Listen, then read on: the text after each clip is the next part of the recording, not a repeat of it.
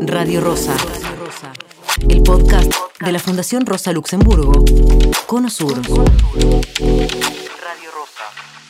Eh, yo voy a, como recién se anunció, voy a intentar ligar la cuestión de las políticas habitacionales a la, a la problemática de alquiler, es decir, no voy a hablar del alquiler específicamente, sino de cómo las políticas en general afectan eh, la, problemática del alquiler en, el caso argentino en particular.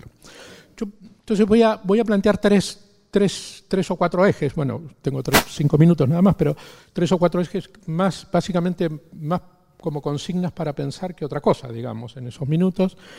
Eh, la, la primera cuestión es eh, partir de la base de que efectivamente la política habitacional no es una política centrada en la problemática del territorio, es una política centrada en otras cuestiones que tienen que ver con la creación de empleo, con las presiones de la Cámara Argenti- Argentina de la Construcción, etcétera, etcétera.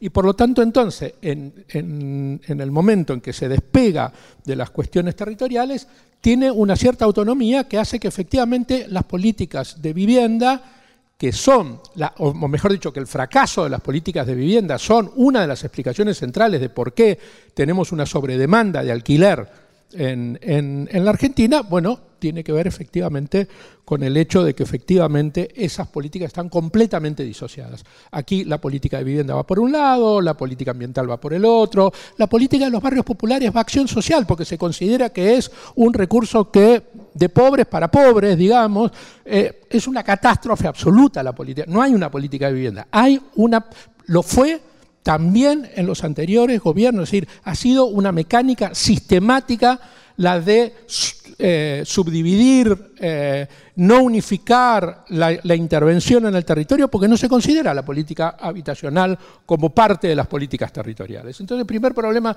absoluto es que en una política fracturada, el mercado hace, obviamente, uno de sus factores más importantes para, para intervenir. Que dicho sea de paso, en el alquiler tiene una, un factor muy, muy importante para un mercado eh, financiarizado, como Adriana explicó recién, porque ¿cómo se fija el alquiler? Se fija a partir de la tasa de interés capitalizada que tiene el mercado. Y en el momento que se financiariza, es decir, que el mercado eh, tiene como centro de su actividad la actividad financiera, obviamente el alquiler pasa a ser un elemento clave para despegarse de la, economía real y por lo tanto para despegarse de los salarios. No importa los salarios. Digo, lo, lo que importa es cuál es la tasa este, capitalizada de interés de la economía, con lo cual básicamente está completamente divorciada de eso.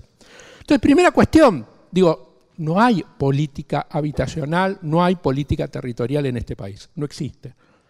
Sido un fracaso absoluto. 50 años de utilizar la misma política con sus más y sus menos, o la no política, como en el gobierno pasado, eh, básicamente, y creciendo, y un- una lucha sin igual entre cada uno de los secretarios, ministros, etcétera, ministras, etcétera, de ver quién construye más casitas para la Cámara Argentina de la Construcción, mientras el indicador del déficit sigue aumentando. Mejor evidencia empírica que ese fracaso, imposible, absolutamente imposible.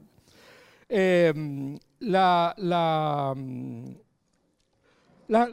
tercera cuestión, la segunda cuestión, perdón, eh, es la intervención pública en el mercado de alquileres. La, la ley de alquileres tenía un capítulo completo para constituir una política social, una política de alquiler social. La informalidad, el no cumplimiento de la ley, perdón, que apuntaba Fernando hace un minuto atrás, no es el incumplimiento de la ley solamente de las inmobiliarias, fragante, grosero, público, etc. Es también el incumplimiento del Estado. Es también el cumplimiento del Estado. No sé de dónde saca que la culpa la tiene la ley cuando ni siquiera la cumplieron. ¿Cuál es la evidencia empírica de que la culpa la tiene la ley si ni siquiera la cumplieron? Ni siquiera intentaron poner en marcha una política de alquiler social. Con lo cual, la verdad es que también el incumplimiento de la ley es un incumplimiento estatal. Es otra de las deudas que efectivamente la política pública tiene para con, la sociedad. En, una construcción argumentativa y discursiva de hicimos 120.000 viviendas porque cumplimos derechos. ¿Cumplir derechos de quién? Los derechos de los constructores. Esos son los únicos derechos que se cumplieron, digamos, básicamente. Eh, la, tercera cuestión, eh, bueno, obviamente es que, por lo tanto, perdón, por, lo tanto aquí el alquiler nunca entra dentro de la política habitacional, jamás entra, jamás entró y tampoco ahora entró, cuando la ley lo exigía, que fuera parte de la política este, habitacional. Eh, la, tercera cuestión es que una política territorial es una política compleja por sus propios componentes, de articulación, etcétera, de los que ya hablé, la falta de articulación entre la propia sino también en un país federal entre los distintos niveles y estamentos. Digamos, es cierto que efectivamente para tener una política habitacional y una política de alquileres hace falta un rol sustantivo del Estado Nacional, pero un rol muy sustantivo también de las provincias. ¿Saben cuándo fue la última reunión del COFEPLAN? A principio de la gestión de Bielsa. Jamás, jamás ha habido una, en todos estos años, una relación pública, discutida, de qué hacer con la política habitacional y qué hacer con la política de alquiler adentro de la política habitacional con las provincias, que no sea la relación vis a vis a, puertas cerradas. Con lo cual es imposible también poder tener en cuenta que, efectivamente la política federal, federal, como la habitacional, como la territorial en general, digamos, pueda conducirse de esa manera, porque nunca va a contar entonces con... Y a nadie... Y, tampoco se plantea ningún instrumento más o menos innovador que el de revolear casitas por cualquier provincia de acuerdo a las presiones que reciben. no hay ningún interés por modificar la lluvia de casitas. Porque la lluvia de casitas beneficia a todo el mundo. La lluvia de casitas beneficia a la Cámara, beneficia a los distintos gobiernos, etcétera, etcétera, etcétera.